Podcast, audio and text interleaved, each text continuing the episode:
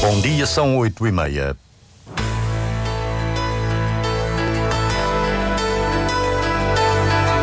Antena 1 Madeira. Informação. O Governo Regional está agora em gestão, o que tem consequências para a execução orçamental. Percebemos quais mais adiante nesta edição.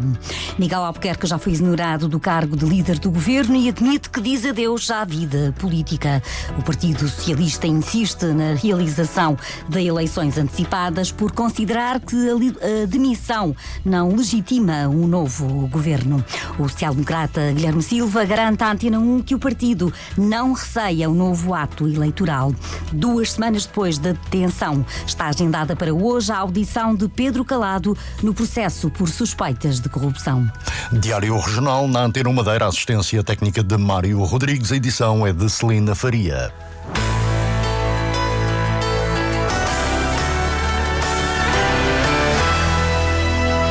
Com o Governo Regional em gestão, há consequências para a execução orçamental, pode haver atrasos nos pagamentos aos fornecedores e incumprimentos nos projetos do Plano de Recuperação e Resiliência.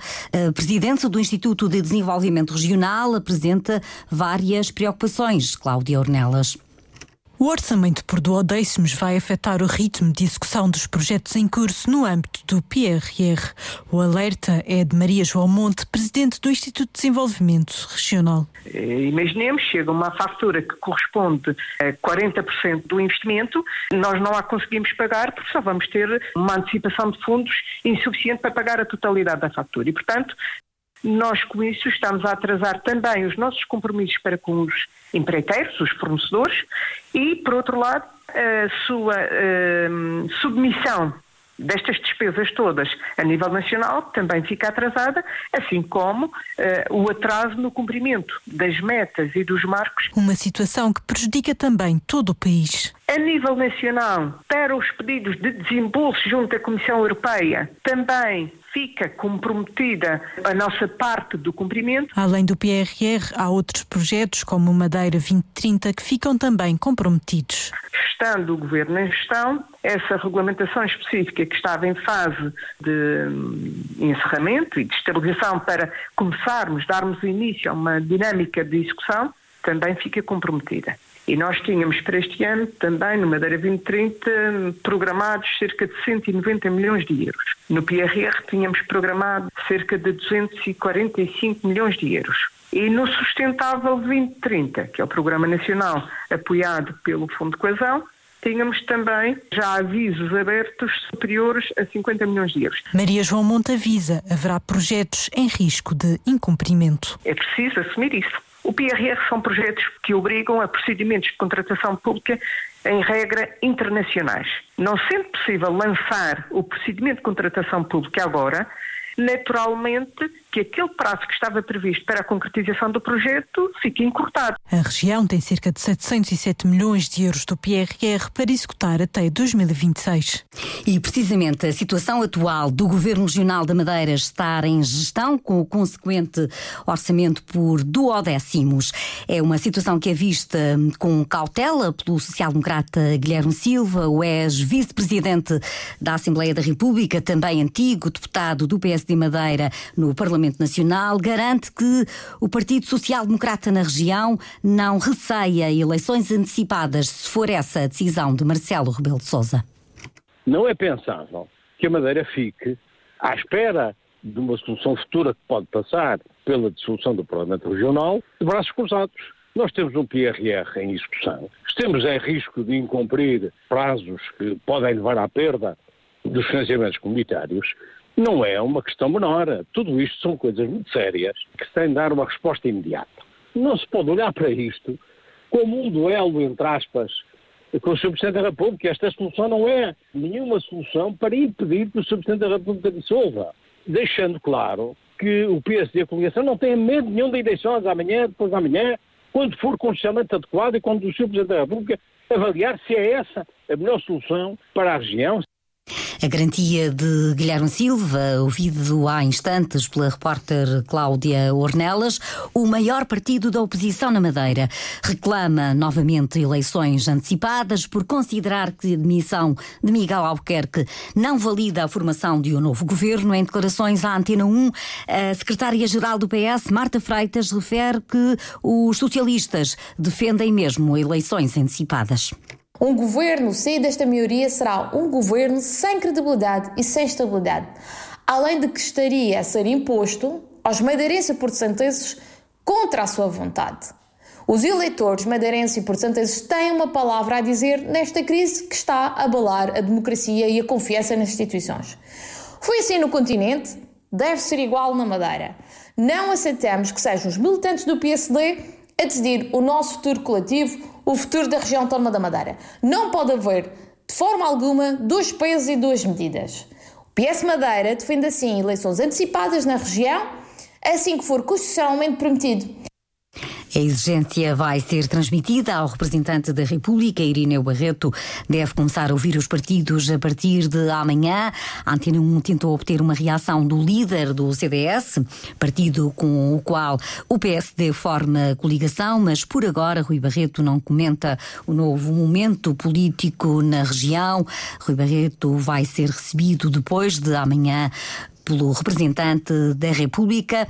Toda a oposição defende a realização de eleições antecipadas.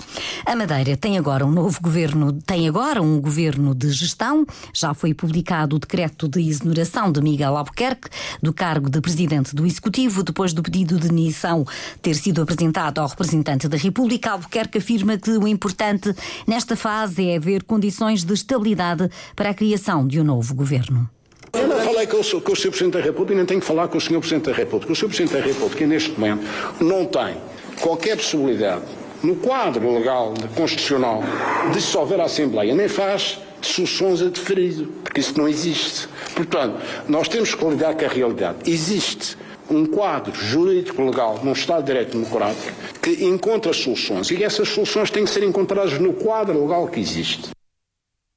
Albuquerque voltou a garantir que não está preocupado com o facto de perder a imunidade, reafirma que está totalmente disponível para colaborar com a Justiça. O ex-líder do Executivo Regional afirma que termina a carreira na política ao fim de décadas. É possível que seja o fim da minha vida política ativa, mas eu também já tive uma, uma vida política bastante ativa. Tive 19 anos na Câmara, 9 anos no governo da Madeira e eh, fiz tudo para servir eh, o povo que eu represento. E o que Portanto, está pensando fazer a seguir? Vou fazer a minha vida privada, porque eu tenho que continuar a trabalhar. Ainda sou muito novo, só tenho 62 anos. A saída de Miguel Albuquerque, após a audiência no Palácio de São Lourenço, foi dada a conhecer pelo adjunto do representante da República, Paulo Atuguia, leu um comunicado assinado por Irineu Barreto. Em conformidade com o disposto no Estatuto Político Administrativo, o representante da República assinou e mandou publicar o decreto que demitiu o Governo Regional. Este decreto produz efeitos imediatamente após a sua publicação. Pelo que, doravante, o Governo Regional deve limitar-se à prática dos atos estritamente necessários para assegurar a gestão dos negócios públicos da região. Seguindo o disposto na Constituição da República, o representante da República iniciará, iniciará, de imediato a auscultação às forças políticas com assento na Assembleia Legislativa da Região Autónoma da Madeira, tendo em vista encontrar a melhor solução para a atual situação política. O representante da República lamentou a falta da aprovação do Orçamento Regional para este ano, como referiu Paulo Atuguia. O representante da República quer ainda salientar que a sua principal preocupação neste processo tem sido salvaguardar a estabilidade económica e social na região autónoma. Pelo que considera que teria sido muito importante a aprovação do orçamento regional antes de concretizada a presente missão. Tal não foi assim entendido, o que muito lamenta. O orçamento e o plano da região para este ano não vão ser discutidos nem aprovados, também não vão ser apreciadas as moções de censura apresentadas pelo PS e pelo Chega. A decisão foi aprovada na Conferência dos Representantes dos Partidos. O presidente da Assembleia Legislativa, José Manuel Rodrigues, explica, no entanto, que o Parlamento se mantém em funções. O único órgão de governo próprio da região que está na plenitude das suas funções é o Parlamento da Madeira. Poderá apreciar projetos de decreto legislativo regional apresentados pelos partidos políticos, bem como projetos de resolução. Aquilo que já não será discutido são as propostas do Governo que estavam no Parlamento para uh, votação, uh, bem como o Governo em gestão também não poderá ter iniciativa uh, legislativa, a não ser em casos extraordinários, como, está, como sabem, estão balizados numa jurisprudência de um acórdão do Tribunal Constitucional do ano 2010. Sessões plenárias são retomadas na próxima semana, no dia 15. Entretanto, está a circular uma petição pública para a realização de novas eleições na Madeira. No texto, no texto lê-se que os madeirenses e porto-santenses não aceitam a nomeação de um novo governo, saído do atual quadro parlamentar, e acrescenta nesse texto que, em nome da estabilidade, da transparência e da confiança na democracia, é preciso que o Presidente da República devolva a palavra ao povo assim que a Constituição o permitir. A petição tem mais de 200 assinaturas. Quase duas semanas depois do previsto, é apresentada esta tarde a lista da coligação PSD-CDS, candidata às legislativas nacionais. A apresentação pública estava inicialmente marcada para o dia 24 de janeiro e foi cancelada devido ao início da investigação na Madeira. Hoje decorre na sede do partido às 5 da tarde. Pedro Coelho é o líder da coligação Madeira primeiro. Em segundo lugar está Paula Margarido. Em terceiro, Paulo Neves. Seguem-se Carla Spínola, Lavínia Corte e Bruno Souza. E a pouco mais de um mês para as eleições legislativas nacionais, uma sondagem da Universidade Católica para a Antena 1, RTP Jornal Público, indica a vitória da Aliança Democrática, que a nível nacional é formada pelo PSD, CDS e PPM, com 32% das intenções de voto. O PS fica no segundo lugar com 28% e o Chega em terceiro com 19%. O JPP falhou o objetivo de eleger um deputado para o Parlamento dos Açores nas eleições que aconteceram anteontem.